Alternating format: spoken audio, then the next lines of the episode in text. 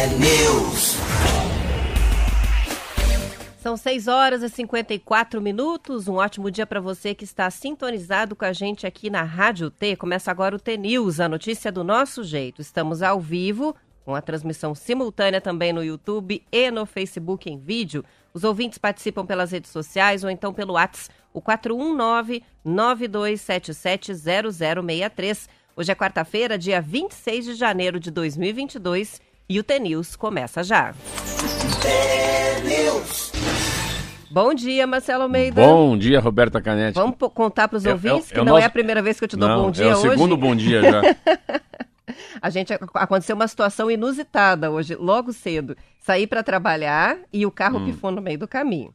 Você vê como é que é a mão de Deus, né? Hoje- Eu não saio muito adiantado, hoje saí adiantado de casa, ia chegar uns 5, 10 minutos antes na rádio, bate o telefone, final 1102, falei, quem que é? Mas se liga 10 para as 7, ou é muito boa notícia ou é muito ruim, né? Falei, vou atender. Muito cedo. Do né? outro lado, quem é? Roberta Canetti. Eu tô aqui na Droga Raia, na rua tal, parado. Como é que eu faço? Mas é a mão de Deus. Eu tava mais ou menos uns quatro quarteirões da, da onde ela tava, já Demorou passei. mais ou menos uns 30 segundos para chegar. Aí já trouxe, já recolhi e viemos para cá. Mas é um assunto interessante para você que está nos ouvindo. Primeiro, um bom dia, uma belíssima quarta-feira para você. Muita gente reclamando para mim por tá, estão abastecendo o carro né, com gasolina batizada. hein? e com certeza foi, porque eu abasteci o carro e o carro já saiu engasgando e hoje pifou. Então, gasolina batizada, mas o Marcelo salvou o programa hoje. Eu, imagino o Porque desespero. eu não ia chegar. Só veio eu e o Marquinho. Como é que falou? Oi, bom dia, aqui é o Marcelo Almeida. É interessante, porque a gente faz rádio todo dia, mas você vê que como é cada um no seu quadrado. A importância, né? Às vezes eu sempre falo isso, a importância do teu trabalho na vida dos outros, né?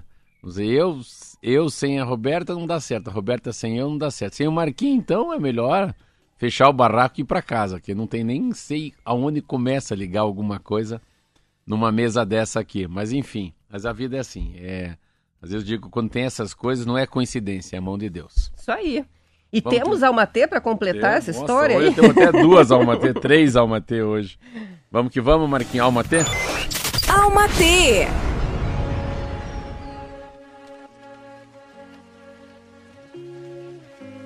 São muitas vozes, muito barulho, muita gente dizendo como devemos viver e o que devemos fazer e quem devemos ser.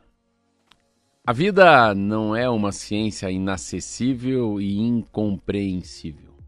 A vida, a vida é simples. Tem mais beleza do que tristeza. Tem mais luz do que escuridão. Tem mais amor do que ódio. E você ainda pode sim acreditar nas pessoas. Somos humanos, somos frágeis, mas isso não é sinônimo de fraqueza.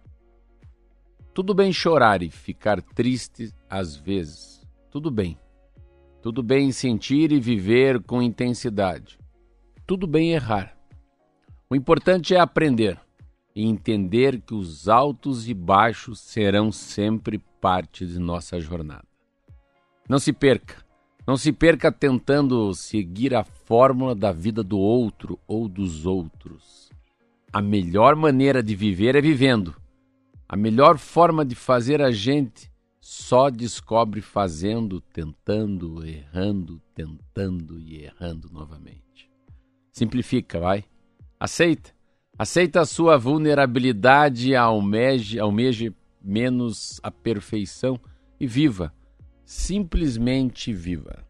Que lindo, gostei muito. Olha, e essa revista Vida Simples, que bonito também. E daí tem muito a ver, não tinha nem uma outra coincidência ou mão de Deus.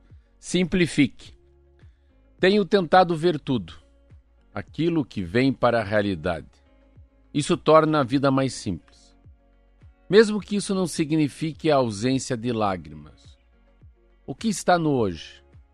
Qual é o chão que você pisa? Quem são as pessoas que realmente se importam com você? Com quem? Com quem você pode contar? Quais são as tarefas que podemos fazer? Quais os sorrisos podemos escolher? É isso.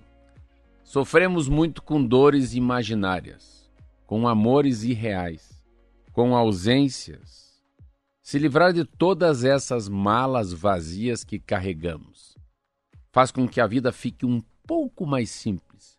Grandes mudanças, grandes distâncias sempre estão em alguns centímetros de chão, o chão da realidade.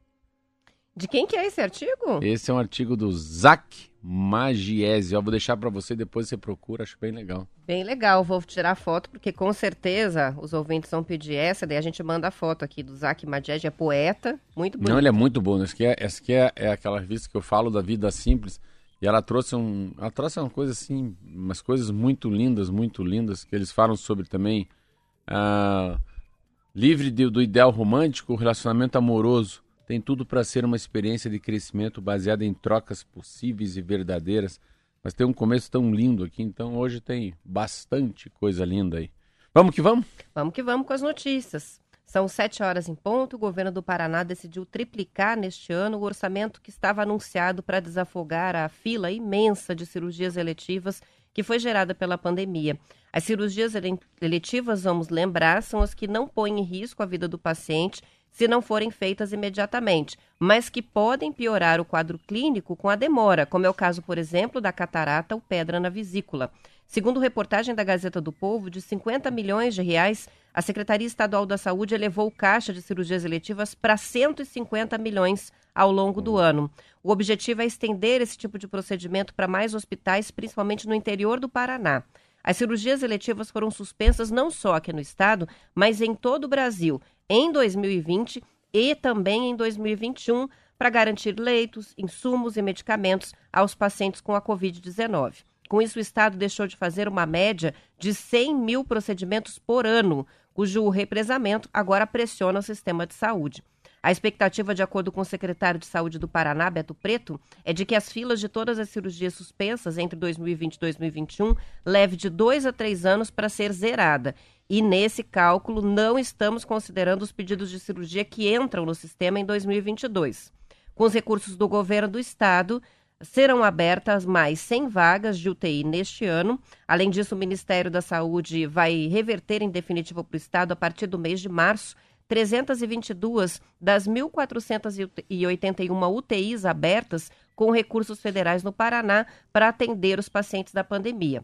Com o avanço da variante Ômicron, também o surto de gripe H3N2, a preocupação é com o aumento de internações é, e o impacto disso novamente nos procedimentos seletivos. Na semana passada, a CESA anunciou que ia dobrar os leitos de enfermaria para síndromes respiratórias de 500 para 1.000 no prazo de 10 dias diante da explosão de infecções de Covid e influenza. Coisa, né? São dois anos de contingenciamento, são dois anos as pessoas não sendo operadas. E, é, e são operações assim, nossa, são coisas muito doloridas. Eu sei que eu conheço tanta gente nesse mundo, né? Pedra na vesícula, né? Principalmente, a retirada de um baço, né? A, a, você pega essas coisas, eu vejo, você pega um, vou dar um exemplo para você, eu tenho um amigo meu que faz operações bariátricas, né? E a operação bariátricas é para hoje tem operações bariátricas até para você tirar uma vesícula, ou você está com uma hérnia, a, ou você está com uma obesidade mórbida, enfim, ou você tem uma, uma você tem que tirar a tua vesícula, que eu falei que pedra na vesícula, isso tudo, e isso vai se contingenciando. Pense quanta gente, a gente não fala disso, né? No mundo acaba morrendo pela falta de uma operação que pode ser uma operação muito simples, mas que necessita uma enfermaria, necessita às vezes, né? Pode ter uma, algum problema na operação em relação à anestesia, que precisa ser feito um entubamento, que é a coisa era muito simples, muito normal. Hoje a gente fala muito por causa da Covid, ou até uma UTI. Então, quando a gente fala que é, do... é... lembra um pouco essa história da água, né? A crise hídrica, para voltar os reservatórios serem o que eram, levam-se dois anos. E a mesma coisa para a saúde. E uma operação de cataratas, uma coisa muito simples eu vejo por mim, que é uma coisa muito simples que eu faço eu não posso fazer. Não tem como fazer. Check-up. Então, assim, eu fiquei, mas como? Mas todo ano tem check-up. Eu faz dois anos que eu não faço check-up. Então, pensa quantas pessoas que deixam de fazer check-up, que é uma coisa até, não é nada invasivo, né? Vai numa esteira, faz o eletro, faz a ecografia, tira sangue, enfim, faz lá. Eu faço, acho que são 21 testes ou 21 exames das 6h30 da manhã até as 13 horas, mais ou menos. Mas dali você já sai com, né, com raio-x da tua vida, né, com, como fosse dar uma escaneada na tua vida e dizem o que, que você tem, o que você não tem. Então, pensa aquele cidadão que poderia evitar, né? Já está lá com um tumor, está com uma anemia que está chegando. Está tá com... falando de uma porção de doenças, inclusive do próprio diagnóstico precoce de doenças como câncer, que se você descobre bem cedinho, você tem Bora. muito mais chances de ser curado, né? E que as pessoas deixaram esses exames, esses procedimentos todos muito atrasados, muito uh, durante dois anos, né? É Não só tempo, dois né? anos, né? É muito tempo. Então, assim, que bom que o governo se preocupou com isso. É uma e agora deve ter problema novamente, porque é, hoje tem essas duas matérias que são ambíguas, né? São são um paradoxo, porque ao mesmo tempo que o governo vai aumentar as operações, né, as, as, as operações eletivas, né, abrir um pouco mais, pôr mais recurso, pelo outro lado, ontem, né, o mundo inteiro acabou, ontem o Brasil principalmente, seis estados do Brasil entraram num colapso já das UTIs, então é capaz que a gente tem que esperar um pouquinho. Claro que isso é orçamento para 2022. Em relação à pandemia, daqui a pouco a gente vai falar, Parece que o Brasil está assim no pico do pico aí. Essa semana, semana que vem, li um artigo essa madrugada que a partir do dia 1 de fevereiro, olha que interessante, Roberto, capaz que os números já comecem a diminuir em relação ao número de óbitos e também a frequência nas UTIs. Vamos ver rapidamente aqui os números, você viu, né? Você viu como ontem morreu? Nossa, ontem o Brasil teve quase 200 mil novos casos. Isso é um recorde. 199.126 novos casos de Covid, 489 óbitos. A hum. gente estava no, registrando uma margem de 100, né? 100 faz muito então, tempo. Então, isso aqui é, é, mostra é, que a gente realmente avançou muito com relação ao espalhamento, né? Como se chama, da Ômicron no país e que está afetando muito o Brasil, assim como aconteceu na Europa e a gente se assustou de ver, está acontecendo aqui. Agora, o pico, a previsão é de que ele esteja muito próximo, né? Sim. Dessa, dessa variante ah, Ômicron. O, o, pico e aí a tendência é de queda novamente, A né? gente está falando de mais sete dias. Estamos falando dia 1 dia 2 de novembro, de fevereiro, que dia 30, dia 31, é, dia 1 é já na, na próxima aí, terça, quarta-feira que vem. É, você falou sobre a questão das UTIs, né, é, de sem vacinas. Fazia meses que não se ouvia falar em UTIs lotadas com pacientes de Covid, mas com a transmissão acelerada dessa variante, a taxa de ocupação dos leitos de UTI em Brasília chegou a 100% ontem de manhã. Há tempos a gente não falava sobre lotação, Sim. né? No momento, o Distrito Federal tem 83 leitos de UTI para pacientes com Covid, mas 25 estão bloqueados por falta de equipe médica disponível. 10 pacientes aguardam em lista de espera para tratamento. Na rede privada, dos 123 leitos exclusivos para pacientes com Covid, 72 estavam ocupados na manhã de ontem. Segundo a Secretaria de Saúde de Brasília, 90% dos internados são pessoas que não se vacinaram ou que estão com o ciclo vacinal incompleto. Aí que está o um grande problema. Eu acho que o, que o que falta sempre nessas matérias é pelo menos trazer para nós assim que, que é como fosse um alívio para quem tomou três, ou ah, uma sensação de alívio para quem continua usando álcool gel, álcool em gel, máscara na cara, afastamento, porque eu gostaria muito de saber quem são essas pessoas que estão morrendo, não o nome delas, mas o perfil, a idade, né? São pessoas que têm já algum problema de cardiopatas, que é problema no coração, no pulmão, são pessoas muito obesas, ou pessoas que estão tratando um câncer, pessoas que, né, acabaram de fazer um transplante de fígado, de rim ou de pulmão, porque o duro é quando diz número pra gente, pra mim, a gente fica, meu Deus, quanta gente que tá morrendo. Mas pode ser que um percentual enorme dessas pessoas não tenham sido vacinadas ou não foram se vacinar ou apenas tomaram uma vacina. Então, também para a gente se segurar e ter um pouco mais de fé, ter um pouco mais de coragem, de esperança na própria vacina, né? Pra gente se acordar e falar, não, eu não vou pegar esse bicho aí não, tomei minhas três vacinas, vou carregar minha, meu álcool gel no bolso, não vou nessa festa, nessa balada que todo mundo me convidou, porque para mim é um incentivo se eu soubesse que tem muita gente, que tem pouquíssimas pessoas morrendo com três vacinas. Isso para mim seria, não é, é o contrário do negacionista. Eu ficaria mais forte comigo, com a minha realidade, com o meu ponto de vista. Opa, tá valendo a pena vacinar. Eu acho que é isso que falta às vezes um pouco na matéria. Assusta? Assusta. Mas os dados, pelo menos da Europa e Estados Unidos, quando falam dos pacientes que morrem, eles têm sim, infelizmente, negado a vacina. Tem a participação que chega do João Oliveira nos acompanhando pelo YouTube, constando a, contando aqui uma triste notícia, né? Ele é João Vitor, a mãe dele está na UTI por Covid, em estado grave, diz que tomou duas doses da vacina e ele perdeu o irmão para Covid. Nossa então, senhora. dois casos graves na família. É, a gente, com relação a, a, esses números de ocupação de UTI, a gente tem um levantamento aqui no Estadão, antes da gente ir para o intervalo, números da Fiocruz que estão mostrando, é, além desse percentual de ocupação na, nas UTIs do Distrito Federal, outros estados que também estão com situações acima de 80% de ocupação. Espírito Santo, Goiás, Mato Grosso do Sul, Pernambuco, Piauí, Rio Grande do Norte. Em São Paulo, é de 65%.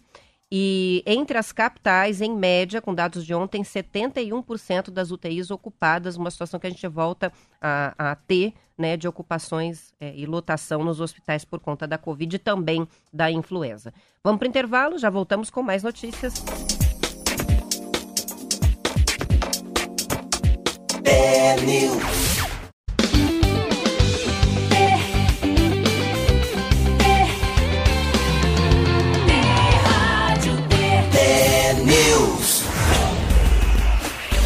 São 7 horas e 13 minutos. A Neuza participa com a gente pelo WhatsApp para dizer que o número de, no... de mortes né, seria incrivelmente maior não fosse a vacina. E mesmo assim, diz ela, quem não acredite nisso, isso é triste. Tem o Joel que mandou foto, olha que interessante. O carro dele pifou, ele parou para abastecer, ficou sem bateria ao abastecer e diz: Ó, oh, você não tá sozinha, Roberta, nessa não. o interessante, Marcelo, é que pela Tamo foto junto. parece o meu carro. É vermelho ainda? É um carro vermelho, parece um Ford K vermelho igual o meu, dele também tá parado lá. E o Jabuti de Ubiratã tá lembrando a gente aqui de registrar que o Palmeiras, então, foi pela ah, primeira vez não, campeão é, da Copinha, não, você, da Copa São Paulo. E você torcendo pro Santos, né? E foi uma goleada, Meteu 4 quatro, a 0 né? Não deixou nem mais ou menos para ele, né? Isso aí, é. super é. campeão. Deixa eu contar uma coisa que eu acho importante. O que você ia falar? Não, eu ia dar notícia, pode então, contar. Então, a notícia, assim, uma coisa que eu acho que eu vou falar... Às vezes a rádio tem esse poder de convencer as pessoas e a gente aprende muito também com, com o que as pessoas mandam pra gente. E eu faz uns cinco anos estou na rádio, há uns cinco anos atrás eu comecei a decidir a dormir pouco. Uh, há uns 20 anos eu durmo pouco, sempre acordei de noite, assim, não, nunca consegui ficar na cama depois das sete horas.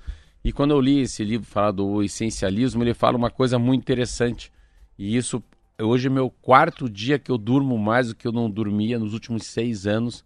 E mudou todo o meu rendimento, mudou meu apetite, mudou meu jeito de falar, mudou a minha natação e mudou meu espírito, mudou minha felicidade. É impressionante como muda a, a relação que você tem com você mesmo depois que você começa a dormir mais um pouco. E eu li um pedaço do livro que é assim, eu vou ler para vocês, que é Proteger o Patrimônio. Melhor patrimônio de que dispomos para dar nossa contribuição máxima ao mundo somos nós.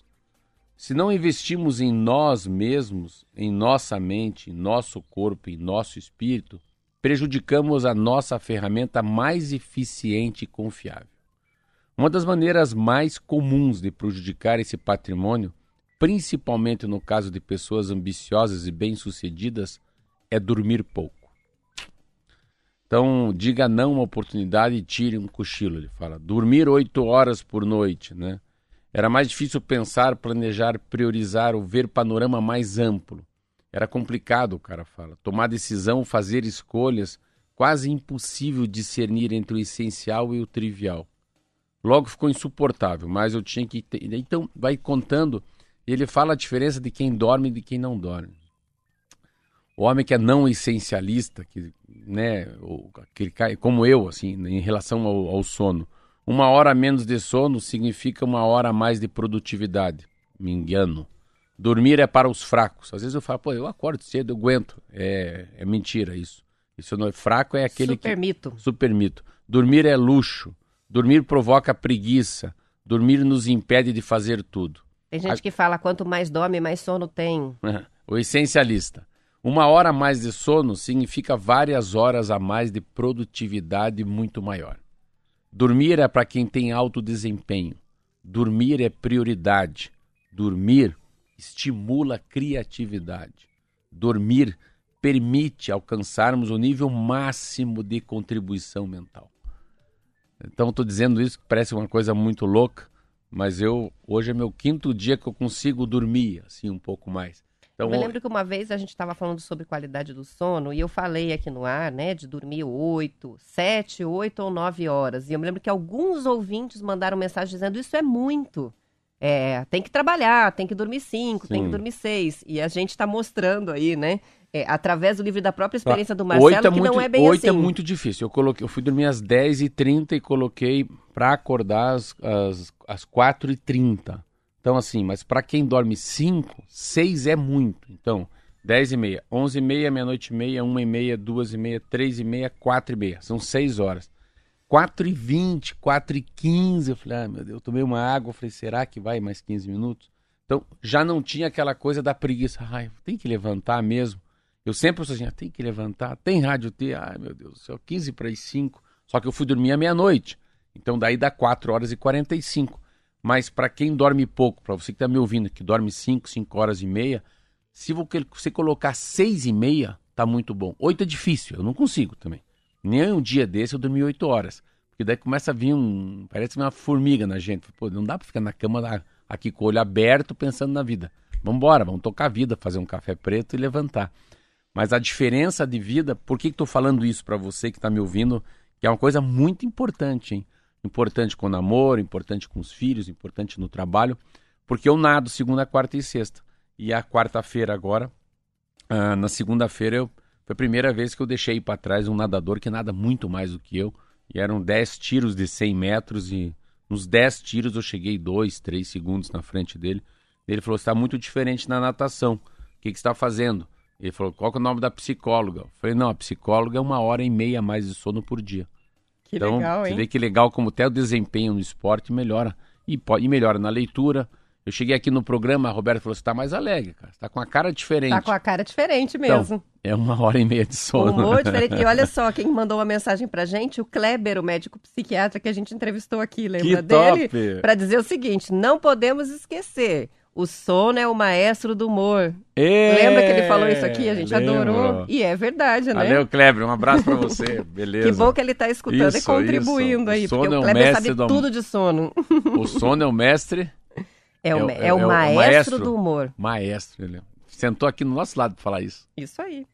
São 7 horas e 20 minutos. É, vamos para o noticiário, para o Hard News de novo, agora, é. depois dessa conversa tão interessante sobre sono, para falar que o diretor-geral brasileiro da Itaipu Nacional, o general João Francisco Ferreira, pediu demissão ontem. No cargo desde abril de 2021, ele convocou uma reunião da diretoria para anunciar a decisão atribuída a atritos com o ministro de Minas e Energia, que é o almirante Bento Albuquerque. Aos diretores e assessores, Ferreira alegou razões pessoais. Segundo os colaboradores, a decisão foi tomada depois de ele receber um telefonema de Bento Albuquerque. Na reunião, ele teria manifestado a disposição de deixar imediatamente o cargo, mas foi aconselhado a esperar o sucessor a ser nomeado pelo presidente Jair Bolsonaro. O mais cotado é o diretor financeiro, vice-almirante Anatalício Risden Júnior, cujo nome tinha sido defendido por Bento Albuquerque para a sucessão do general Joaquim Lune Silva, quando ele assumiu a presidência da Petrobras e aí deixou a Itaipu. O general Ferreira foi indicado por Luna. Segundo a Folha de São Paulo, ele vinha enfrentando dificuldades na negociação com os paraguaios para a fixação da tarifa de energia. Muito difícil a gente fazer um comentário assim de longe de Itaipu, mas eu acho que Itaipu teve uma coisa muito interessante do Bolsonaro. É, eu via, no Paraná, Itaipu sempre teve um paranaense cuidando. Aí tinha alguns conselhos, que tinha alguns políticos no conselho administrativo. Sempre parecia, ah, perdeu a eleição, deputado federal tal, vai para Itaipu. Ah, o deputado estadual tá meio desempregado, perdeu a eleição, vai para Itaipu. Eu sempre ouvia esse hum, Itaipu, Itaipu, com muito paranaenses, né? E também de partidos diferentes. Então, não dá para eu não consigo avaliar porque eu não conheço nenhum almirante desse, nenhum general desse que está tocando Itaipu. Mas eu vejo que na essência, assim, lá na, ah, lá na raiz, eu acho que o Bolsonaro está correto em relação a colocar pessoas de sua confiança num órgão da Itaipu, que é uma, uma usina hidrelétrica enorme, que tem né, esse, essa, essa colaboração, essa diplomacia né, com o Paraguai. Enfim, se o cara não deu certo, não deu certo, isso não é problema nosso. Mas eu acho interessante o governo federal não ficar também abrindo espaço para políticos participarem de conselho de uma empresa desse tamanho, dessa magnitude, que precisa de pessoas técnicas, né? Pessoas, né? Pessoas, engenheiros, ah, precisa de pessoas estrategicamente que entendam de energia, de diplomacia. E quando coloca alguém é, grande, assim como almirante, eu vejo na Anvisa como é interessante ter alguém de uma outra patente que a gente fala, né? E, e a gente nunca ouve falar de corrupção no Itaipu. Eu também acho uma coisa interessante. É, queira ou não queira, gostem ou não gostem do governo Bolsonaro, é, tem algumas pessoas que ele, que ele coloca nos cargos muito altos parece que essas pessoas levam muito claro que 2 mais 2 é 4, há uma sensação que não tem partido político comandando também. Então, essa é uma diferença do Bolsonaro. Eu vejo assim, Banco do Brasil, né? A gente vê muito pouco falar de corrupção. Petrobras também, né? Não pode ser que a pandemia esteja escondendo um pouco, mas a minha sensação desse governo, aí sim, do governo Dilma, que os escândalos, pelo menos, não chegaram em nós ainda, não chegaram em mim na imprensa. E que Itaipu continue sendo Itaipu da vida inteira. Eu sempre tive um sonho, sabia? sabia? De estar em Itaipu? De ser o diretor-geral de Itaipu. Olha, eu sempre tive um sonho. Eu sempre tive esse sonho, assim. Uma vez eu, eu quase pedi para o Michel Temer. Ele era presidente. Eu, fui, eu sou tenho uma relação muito boa com esse presidente da República. E daí eu falei, sabe que eu vou? Só que é muito cara de pau. Eu falei, mas vou pedir para ele, Michel, eu quero ser presidente de Itaipu. Eu falei, cara, isso também pode ser um fecha-porta, né? Pô, é tão boa amizade, tão Nunca pedi nada para ele como presidente, como vice-presidente, como presidente da Câmara. Agora vou perder essa relação de falar com um homem igual o Michel para pedir um cargo em Itaipu. Mas é um sonho, sabe aquele sonho que a gente falava? O cara tem um sonho de ter um K0, outro tem um sonho da casa própria, outro tem um sonho de conhecer Disney, outro tem um sonho de ir de avião até Foz do Iguaçu, outro tem um sonho de, né, de comprar uma motocicleta, sei lá. Era um sonho meu, sempre foi Itaipu, assim. Então, sempre que muda de presidente, falei, vai que eu posso um dia. Além da atividade é, principal, né, ser importantíssima, que tem é, é, impacto, vamos dizer, no Brasil inteiro com relação ao abastecimento, energia e tal, a Itaipu é uma empresa que investe em uma opção de ações muito interessantes. É. Então, tem projeto com a participação da Itaipu, pode ver que é um bom é. projeto, né? De preservação ambiental. É, de um ganho na infraestrutura isso. regional, dos locais onde a empresa atua. Então, é, é interessante também por isso, parte educacional, é sempre ela projetos inteligentes, carro elétrico, né? Ela mexe com e água, grandiosos, né? Ela mexe com psicultura. Porque há recursos para investimento. você falou dos carros elétricos, são né? projetos. Educação. Inovação, tecnologia, é, é, realmente muitas, muitas ações inteligentes, interessantes e de impacto no Brasil inteiro. Ó, o Bem Paraná está dizendo no, na coluna Política em Debate que entre os cotados para assumir o cargo também está a ex-governadora do Paraná, Cida Borghetti, que é esposa do Ricardo Barros, do Centrão, né, líder Aí, do governo. Agora... Mas, que já está ocupando um cargo lá no, no não, Conselho de Administração é, eu não da queria falar isso. É isso, que, é isso que eu acho que não pode ter. Não é porque foi governadora, precisa ser presidente da Itaipu. Tem inteligência, conhece o assunto, consegue negociar, a, né, é, tem essa capacidade de sentar com os paraguaios e falar, o jogo é jogado, é assim. Então, assim, eu acho que Itaipu tem uma liturgia do poder. Tem um, assim, é, é como foi o Boris Johnson lá no, no primeiro-ministro da Inglaterra como fosse o próprio Bolsonaro presidente, né? Como tem o John Biden nos Estados Unidos, o Ratinho. É o Ratinho governador. É uma força enorme. O cara é governador do estado do Paraná. Então, é, ser, ser o cara de Itaipu, eu acho que tem quase como fosse um, um mini governador de uma região do estado, porque tem muita influência, porque tem muito dinheiro. São 7 horas e 26 minutos. A próxima notícia foi enviada, inclusive, também por um ouvinte. Deixa eu até achar quem foi que mandou aqui. É uma ouvinte que mandou a notícia para a gente, a Mônica de Cascavel, mas que estava prevista já para a gente ler aqui, de uma situação inusitada. O motorista que foi multado ontem em Cascavel, depois de estacionar em cima da calçada do órgão de trânsito do município, a Autarquia Municipal de Mobilidade, Trânsito e Cidadania, Transitar. Ele estacionou na calçada enquanto esperava por alguém que estava em um imóvel do outro lado da rua. O motorista não tinha a carteira nacional de habilitação e estava sem cinto, além de tudo. Ele foi multado três vezes por dirigir sem a CNH, infração gravíssima. A vezes três corresponde a uma multa de 880 reais pelo, por transitar na calçada, que também é uma infração gravíssima, vezes três, com multa de 880, hum. e dirigir seu centro é uma infração grave, multa de 195 reais. Além disso, o dono do carro foi autuado por permitir que uma pessoa não habilitada conduzisse o veículo, o que também em- representa uma infração gravíssima. Tá tudo no G1. Meu Deus. Esse caprichou, É, né? é, não, caprichou. Primeiro é uma vergonha, né? Sabe aquela vergonha alheia? Esse é aquele que eu gosto de falar. É pé de macaco, nariz de folha e orelha seca, né? Os três pra ele. Então você vê, você vê a capacidade desse cara. Esse A um- foto é interessante, Não, esse é um, é um cara de estudar, porque pensa o, o que esse cara deve fazer de besteira desde que acorda. Porque assim, ele não tem o bom senso, Roberta. Sério. Esse é o tipo do cara que derruba o leite no chão, abre o pacote de café errado, né, erra a torneira quando vai tomar banho. É o cara que vai derrubando tudo, porque é um cara que não. Ele não tem uma capacidade de empatia de pensar no outro. Só de subir na calçada. Pensa. Não, mas assim. Aí o outro débil mental empresta o carro para aquele que não tem CNH. E que vai subir na calçada. que vai subir na calçada, ele vai sem cinto, aí na frente ainda da, da companhia, da Secretaria de Trânsito. Então você vê, é o tipo da pessoa que não sabe, né? Não tem um. Ele não tem um. Ele não, não vem nele aquele semicondutor que a gente fala do carro, que é o chip, chamado desconfiômetro, né? Tá Ou faltando o, bom o- senso. o componente ali, é, né? é. Eu tô lembrando de uma vez no Detran aqui de Curitiba que teve uma pessoa, aí não foi proposital, né? Mas também foi inusitado que é, a pessoa invadiu e quebrou o vidro do Detran. Pra, ao fazer uma manobra errada, foi dar uma réu, engatou a marcha errada e o carro derrubou a porta do Detran. É. Eu acho Fora que- as, pessoas É, que vão eu- fazer eu o acho curso de acho- reciclagem não, dirigindo, não, eu acho né? que ele, tava, ele, ia ser, ele ia ser habilitado. Não, ele estava fazendo a, a baliza no Detran, alguma coisa. Eu acho que era hora de fazer um teste veicular. Ele ia fazer a prova do Detran. Não passou, lógico. Não, óbvio que não Derrubou passou. a porta e tudo. Mas essa, antes. De, tá acabando? Tem mais um É, minutinho. mas essa história é interessante. Fui fazer o curso de reciclagem, cheguei lá, um monte de gente lá com capacete lá. Eu fui fazer o curso de reciclagem, que é um, um saco aquele curso. Eu, cara, falei, mas vocês vieram de moto, viemos. Eu falei, como assim? Vocês não podem vir dirigindo no Detran. tá eu, como ex-diretor, sentadinho fazendo aula. No outro dia, eu lembro que ele, solta, ele, ele é um fabricante de pipa, de raia, né, de soltar pipa. No outro dia eu falei, professora, cadê aquele moço do meu lado? Falei, não, tá- não vem mais, porque fizeram uma blitz aqui fora ontem.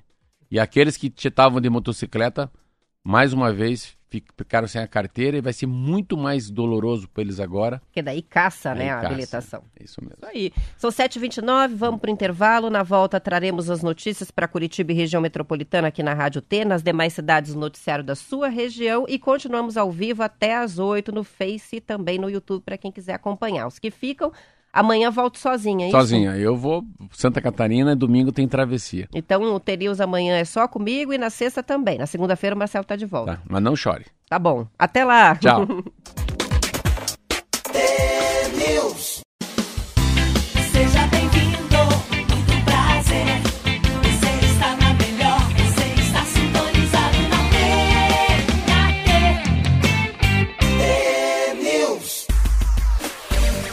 São 7 horas e 32 minutos. O Banco Central ontem precisou suspender temporariamente o, o acesso ao sistema de valores a receber, que é um canal em que é possível verificar o dinheiro esquecido nos bancos. O problema foi a demanda de acessos bem acima da suportada pelo site, o que gerou instabilidade na página e também nos portais do Banco Central, do Registrato e Minha Vida Financeira.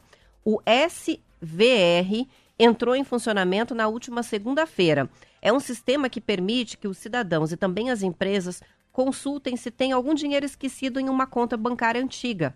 A consulta é feita na página Minha Vida Financeira, dentro do site do Banco Central, apenas com o CPF ou CNPJ. Segundo o Banco Central, as informações disponibilizadas no novo serviço são de responsabilidade das instituições bancárias, mas o órgão estima que há cerca de 8 bilhões de reais de recursos nessa condição. Em algumas situações, os saldos a receber podem ser de pequeno valor, mas pertence aos cidadãos que agora têm essa opção fácil para receber através de Pix.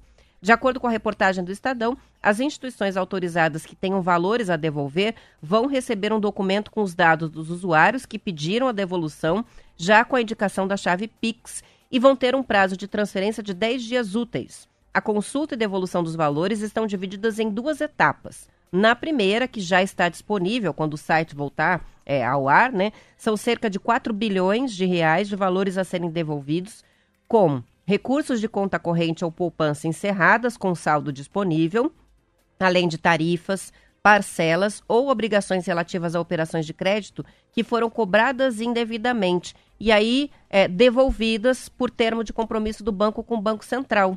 Também estão incluídos nessa fase cotas de capital, rateio de sobras líquidas de beneficiários e participantes de cooperativas de crédito, além dos recursos não procurados que são relativos a grupos de consórcios encerrados. O Banco Central prevê que a segunda fase deve ser iniciada ainda no primeiro semestre de 2022. Foi uma correria porque as pessoas descobriram que podem ter lá um dinheirinho que foi esquecido quando encerraram a conta e está lá até hoje. Ou então a devolução de uma taxa que foi cobrada indevidamente, você muda de banco e o dinheiro fica lá. Roberta, é muito.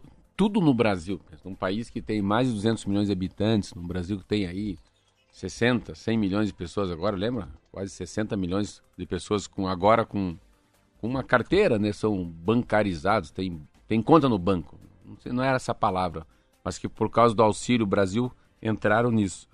Mas se, tudo que tem no Brasil sobra muito. Eu lembro que eu fui, quando fui deputado federal, eu fui falar uh, com o pessoal sobre fazer um fundo, um fundo da literatura Aí eu, eu, lembro que o cara falou, Marcelo, você não tem ideia o que tem de dinheiro parado nesse Brasil com esse fundo de incentivo à leitura, fundo de incentivo aos índios, fundo de incentivo a, aos careca, o que tem de grana parada no Brasil em, em banco, em instituição, dentro de governo, no caixa da prefeitura, na Câmara de Vereadores. Então, tudo é muito, é como assim, o que tem de achados e perdidos no correio é um troço inusitado. O que tem de gente que não vai tirar a carteira de habilitação do Detran é impressionante. Que pede documento depois não leva. Então, assim, eu fico imaginando eu, o que eu devo ter de coisa largada no mundo que não fui mais buscar, que eu esqueci, que eu paguei e que eu não usei. Eu vou te dar um exemplo de quanto as coisas são tão grandes, são tão grandes, Roberto, que é melhor perder. Os caras não dão nem bola, porque por que nós vamos ficar preocupados com isso? Uma vez eu ia viajar com a minha família, quatro filhos e minha ex-mulher. E eu fiz uma compra uma compra para ir para a Suíça, passar sete dias na Suíça e voltar para o Brasil dez dias. Aí eu, era muito caro. Era muito cara a passagem. Eu ainda fui de classe executiva, em seis. Meu Deus do céu. Era tão caro assim. E caro, e era caro para mim, era caro. E eu sou uma pessoa que tem condições, mas era muito caro. Vamos na parcelinha, que nós vamos quebrar, né? E fui na parcelinha. Aí fizemos lá em seis parcelas, em dez parcelas, seis parcelas. E veio a primeira parcela. Então tava lá, um de 10. Ou um de 6, não vou lembrar.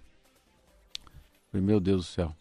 Aí veio, eu fui, fiz uma viagem maravilhosa. Era Latam, era Latam. Fui, voltamos, aquela coisa maravilhosa. Classe executiva, o banco deita, suco de laranja gelado, a castanha de caju é maravilhosa, a sobremesa é deliciosa, a aeromoça é educada.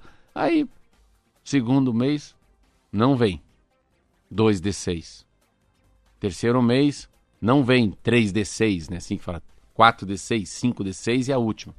Aí eu peguei e falei, falei, olha, você tem que ver aí, Dirce, Silvia, Rafa, manda uma carta pra, pra TAM, que eles não estão cobrando em mim. Pararam de cobrar. Pararam de cobrar, de matar esse troço. Tem alguma coisa errada. Vai vir, vai Porque vir. a bomba vai vindo uma vez vai só, vir né? recheada, é, bomba de chocolate, recheada de churros, é um churros recheado. Não deu outra. Mandamos uma carta. Olha, infelizmente, a gente gostaria de saber, porque o Marcelo voa muito de TAM, piriri pororó. A TAM respondeu: Vamos fazer o seguinte: a gente não está conseguindo achar, para nós é tão difícil querer cobrar dele isso e fica como uma cortesia da TAM para vocês.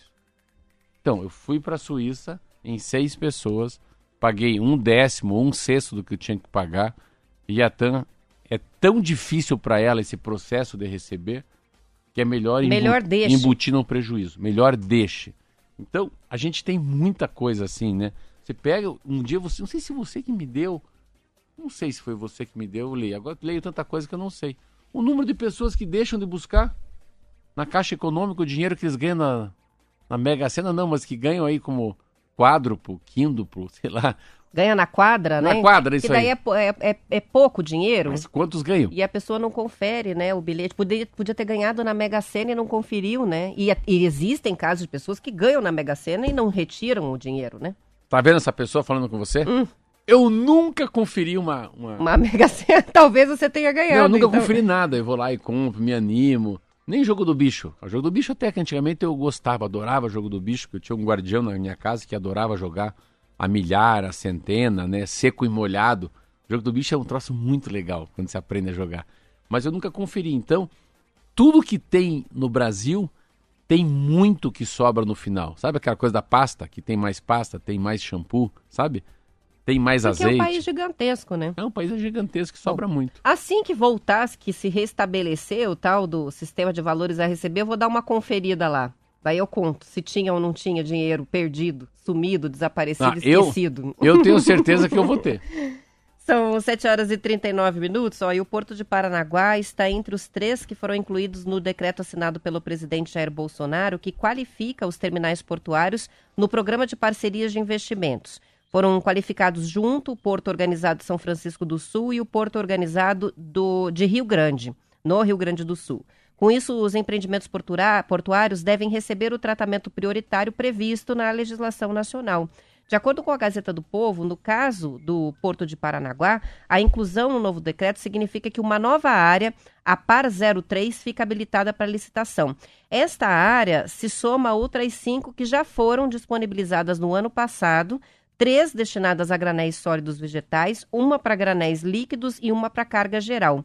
O diretor-presidente do Porto de Paranaguá disse ontem à Gazeta do Povo, Luiz Fernando Garcia da Silva, que um pátio vai ser transformado agora em um armazém para movimentação de fertilizantes e que a licitação para isso deve ser feita ainda neste ano. O leilão vai ser na Bolsa de Valores do Brasil, B3, em São Paulo. A construção deve ser concluída até 2025 com um investimento de 170 milhões de reais. Essa área vai ser concedida por um período de 35 anos. O PPI foi criado lá em 2016 pelo governo federal para reforçar a coordenação das políticas de investimento em infraestrutura por meio dessas parcerias com o setor privado. Os projetos vão ser executados por meio de concessões, das parcerias público-privadas ou de privatizações mesmo. Ah, que legal. Eu, eu lembro muito disso quando eu fui deputado federal. Dessa história dos PPIs, era uma coisa assim, PPI, esse público-privado, investimento das duas, né? Mas o Porto de Paranaguá, o Porto de São Francisco do Sul, Itapuá, é interessante que eles foram, eles foram capturados pela, pela, pela demanda, pela maneira que as cooperativas vêm, vêm, vêm crescendo. É interessante como o poder público, às vezes, ele fica atrasado e a iniciativa privada acaba puxando ele, né? Ele não, ele não consegue ficar atrás. A gente lembra que muita gente, claro, eu tô com, vou fazer 56. Nossa, você lembra também da história das filas, né, que existiam? Assim, nossa, eram filas quilométricas, né? Não tinha nem pedágio naquela época. Depois foi no começo do pedágio, acho que 97, 96. Na década de 90, a fila que ficava daquele pessoal, né, soltando soja ali no acostamento. Então era uma desorganização, o porto não tinha capacidade. Você vê o que, que mudou hoje? Hoje você só sai de uma cidade quando você sabe que, ó, já está ancorado o barco, você vai ter. Não, o teu caminhão não vai virar uma, um silo, né? Ele vem e vai direto para o porto. A, o terminal de contêineres do Porto de Paranaguá, privado, eu fui fazer uma gravação. Meu Deus, a coisa mais linda. Vi aquelas BMWs que vêm lá de Araguari, em Santa Catarina. Até eu lembro que eu perguntei, mas por que, que não vai para o Porto de São Francisco do Sul? Falou, não, é melhor vir até aqui. Os paranaenses são mais cuidadosos com os carros. Ah, eu lembro muito dos containers também. E daí eu fui entender por que, que o país tem tanto navio, tanto navio que traz uma, insumo mais importante para fazer o fertilizante. Mas é um negócio assim fantástico. Mas é uma parceria de público-privado. Então tem uma parte que é público e privado. Mas as cooperativas começam a ter seus depósitos, né? seus centros de distribuição. Então o Porto Paranaguá, ele, ele, estrategicamente, ele é muito bem localizado. Também os últimos governos acertaram muito no calado, lembro que estavam me explicando, né? O calado é o tamanho do barco que pode parar ali, como é que os barcos param, quanto tempo, a eficiência, né? o valor que tem isso. Então o Paraná com São Francisco do Sul, ali Santa Catarina, nós aqui, Itajaí, são portos que assim, nossa, nos últimos 20 anos se modernizaram muito. Mas é uma é muito mais pela assim, é, com fogo no bumbum até preguiça anda. Minha avó falava isso. Então, eles, eles se modernizaram muito, né? Eles têm são são vários são marcos regulatórios. Tanto que se é certo ou não é certo, é aquela discussão daquela outro do, do, outro porto que eles querem criar perto da Ilha do Mel. Se é certo ou não certo, mas pelo menos estão estudando, estão investigando, tem a rima, tem confusão, tem debate, né? A Universidade Federal do Paraná está no meio dessa, os amigos da Ilha do Mel também estão nessa. Então, independentemente do desenvolvimento, o mundo também agora está preocupado com a sustentabilidade. Eu acho legal esse embate, sabe? Assim, que não é mais os ecos chatos. É a verdade, não é, ah, o cara é verde, o cara é da direita, o cara é da esquerda, o cara é do comunista. Não. Agora, de fato, não tem mais bandeira, né? Agora é o aquecimento global que vale. Então, parabéns a Paranaguá, mas que uma vez que eu fui, eu falei para as pessoas que eu falei, ó, oh, tem um erro só do Porto Paranaguá. Sabe qual que é? Eles deveriam fazer é, uma, como fosse um roteiro turístico. Você poder pagar 200 reais e poder passear dentro de um porto, assim. Porque é muito legal, né? É gigantesco É muito tudo. legal. Tem coisa mais linda que olhar de perto um elefante, né? Tem, você fala assim, eu, eu sempre me, me envolvi muito com os animais, assim, né? Então, cachorro e cavalo, são coisas que eu adoro. Cada vez que eu ia na hípica, eu montei uns 12, 13 anos, um cavalo dócil, um cavalo que te olha, um cavalo que te lambe, um cavalo que se deixa passar por baixo dele. É tão louco essa coisa do cavalo, né? Um cavalo, né? um elefante, um navio. Quando chega um navio, mas como é que ele anda? Como é que ele não afunda? A gente faz aqueles questionamentos de criança, né? Mas, meu Deus, é quatro dias para encher esse, esse navio. Eu lembro que nessa, nessa filmagem deixaram eu entrar dentro do porão Entrar, não, olhar o porão. Daqui a pouco o cara vem com um guindastre, pega uma máquina Caterpillar, uma, uma pá carregadeira e coloca dentro do porão para limpar o porão. A gente imagina que o cara tá lá embaixo no porão com uma pá. É uma máquina Caterpillar que coloca lá para tirar o resto que sobrou. E assim é. Então é tudo é muito, muito grande, mas é muito, por incrível que pareça, pelo menos o terminal de containers é, de, do, do Porto Paranaguá particular é a mesma coisa que você andar num shopping. O chão é limpo, todo mundo bem vestido, todo mundo com esses fones aqui. Então é. Protetor auricular. Eu acho que assim, é, tem coisas que eles, eles deveriam. Eu falei isso, eu lembro que no, quando o, o, o, cara que era presidente lá do Porto, falei, vocês tinham que fazer visitação noturna, cara. Mas não passar a noite aqui, vendo os caras carregando essas BMW, carregando container, carregando frango para a Arábia Saudita, explicando para as pessoas. Porque quando você fala de tonelada, aí você aprende. Isso aqui tem 3 toneladas. Como 3 mil quilos? É, nesse container tem, tem 5 mil frangos. Nossa, mas tem 10 contêineres, então tem 50 mil frangos indo embora. Sabe essa, essa coisa da quantidade, essa coisa do volume, né? do peso, da, da, de quantos graus Celsius está lá dentro. Tudo é muito aprendizado. 7 horas e 46 minutos e bastante populares nas academias de ginástica, os suplementos alimentares prometem melhorar a performance nos treinos e trazer resultados mais efetivos. Mas sem acompanhamento profissional, os riscos podem ser muitos. Falando à Agência Brasil, a cardiologista Rika Buchler disse que tem visto casos de arritmias e problemas cardíacos causados por suplementos, como aqueles pré-treinos com altas dosagens de cafeína.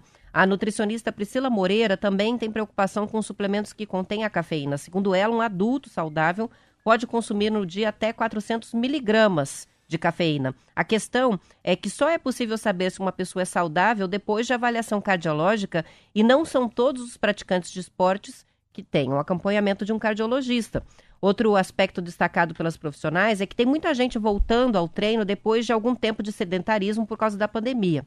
A cardiologista explica que a forma física, o condicionamento e o ganho muscular requerem um trabalho constante. Por isso, é, um treino excessivo, como o estimulado por cafeína, pode levar a um efeito maléfico sobre o coração, porque estimula a musculatura que não está preparada para toda aquela força. É muito interessante. Eu, eu sempre tive muita. Uh, é, eu nado, faço musculação, mas eu acho que uma coisa que, para quem faz atividade física, eu acho que é uma preocupação que as pessoas têm que não deveriam ter. É, o suplemento, a, a whey, o, o milkshake batido lá na hora de treinar, isso é para alta performance. Então, assim, os cidadãos comuns que querem emagrecer, a, a melhor vitamina é o mercado municipal. É uma feira, né? Então, é alface, é o tomate, é um, é um pedaço de carne, é um frango, é uma, é uma, é uma é uma polenta, é um arroz, é um feijão, é um ovo frito. O ser humano não precisa de nutrientes. O ser humano não precisa de nutrientes. Ele pode encontrar o que falta nele na comida. Mas para saber o que falta nele na comida, ele precisa fazer um hemograma. Ele precisa fazer um. Não é nem coração, ele precisa fazer um, um exame de sangue. E mais do que isso, A pessoa que lê o exame de sangue tem que ser muito boa. Então, um bom médico, lendo o exame de sangue, falou: opa, tá com uma taxa de anemia. É capaz que eu tenha que te dar um remédio para você ficar um pouquinho mais forte, para você treinar.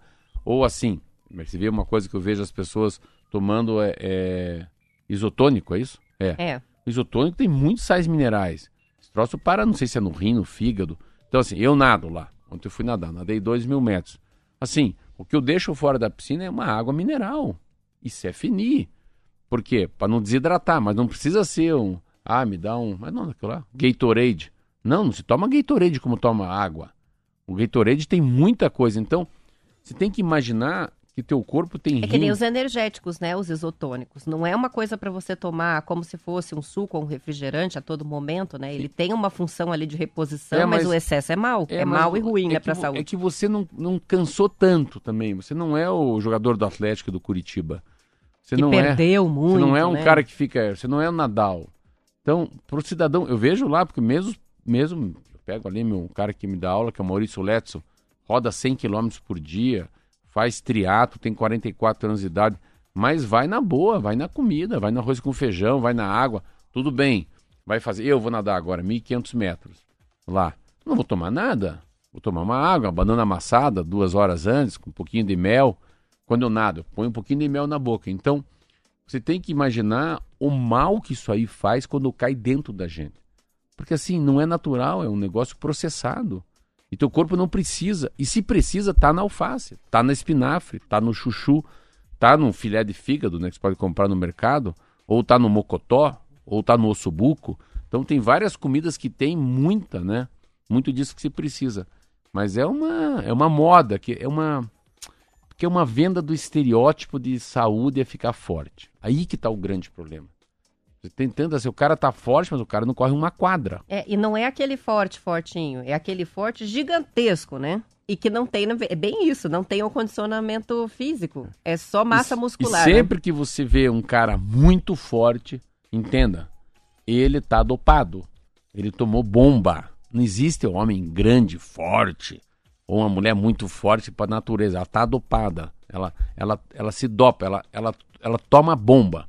Ela toma alguma coisa que um médico fala, você tá de brincadeira, olha como é que tá teu rim, teu fígado, É olha como é que tá corpo teu cobra o sangue. depois, né? É, então, Dos dizer, excessos. Homem, né? Quanta gente que morre de câncer de próstata, porque por 10 anos tomou alguma, alguma coisa que fez ele ficar muito musculoso. E aí sim, e, e a gente tá vivendo um mundo que é essa, essa capacidade de longevidade. A gente tá falando agora aqui, no final de uma pandemia, quem que vai, vai aguentar, né? Quem que vai resistir melhor à próxima pandemia?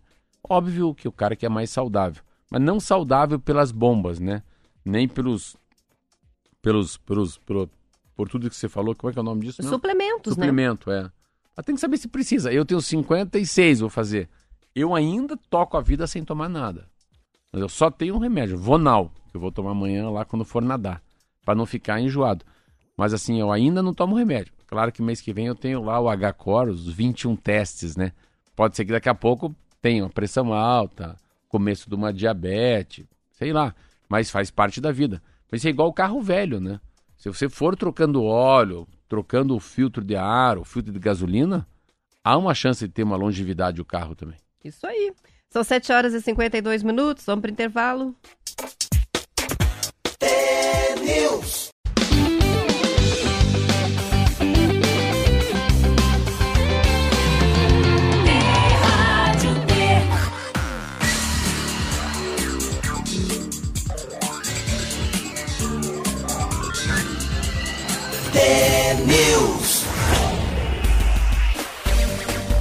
São 7 horas e 54 minutos, participação do Johnny com a gente. Ele gostou da ideia, Marcelo, em relação ao porto, né, de se tornar também um ponto turístico, se criar algum tour turístico por ali. Ele disse que tal pegar um navio antigo e fazer um museu? Seria muito legal para fazer uma visitação também. Com certeza, que ideia, Legal, hein? é essas coisas são muito legais. Sabe que eu vi muito disso na. Tem muito disso na Noruega, na Dinamarca, na Finlândia.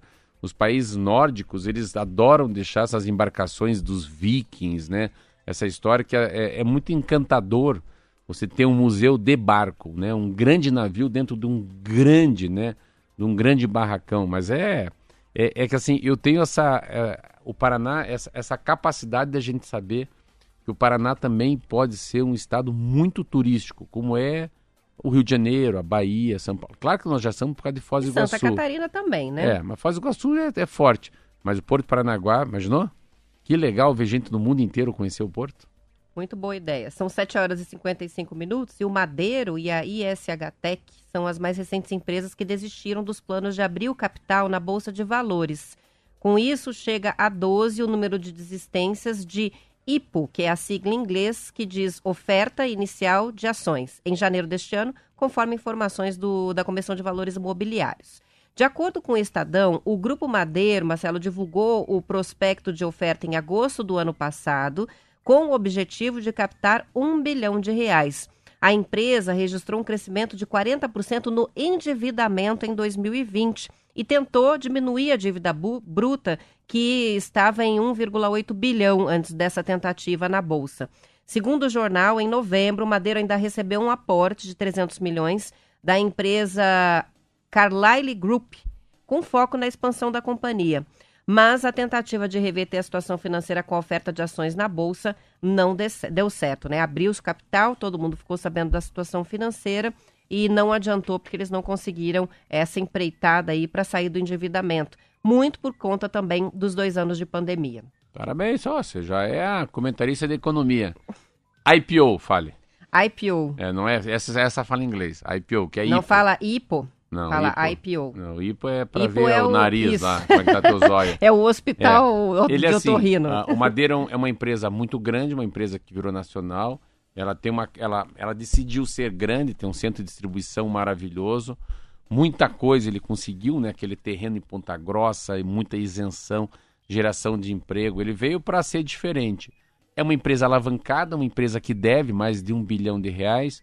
Ele estava tentando, é, muita gente está largando o IPO, é, que é ter uma empresa que está na bolsa, né? Ele pega um pouco mais de dinheiro. Ele pegou agora acho que 300 milhões do Carlyle. Ele não estava bem, pegou mais 300 milhões. Madeiro tem, acho que 57% das ações da Madeiro é dele, então ele não é majoritariamente dono e ele está indo para a bolsa de valores. Chama-se free float. 25% da empresa vai estar no mercado para a gente comprar ações do Madeiro. Mas as ações de todas as grandes empresas caíram muito né, com a pandemia.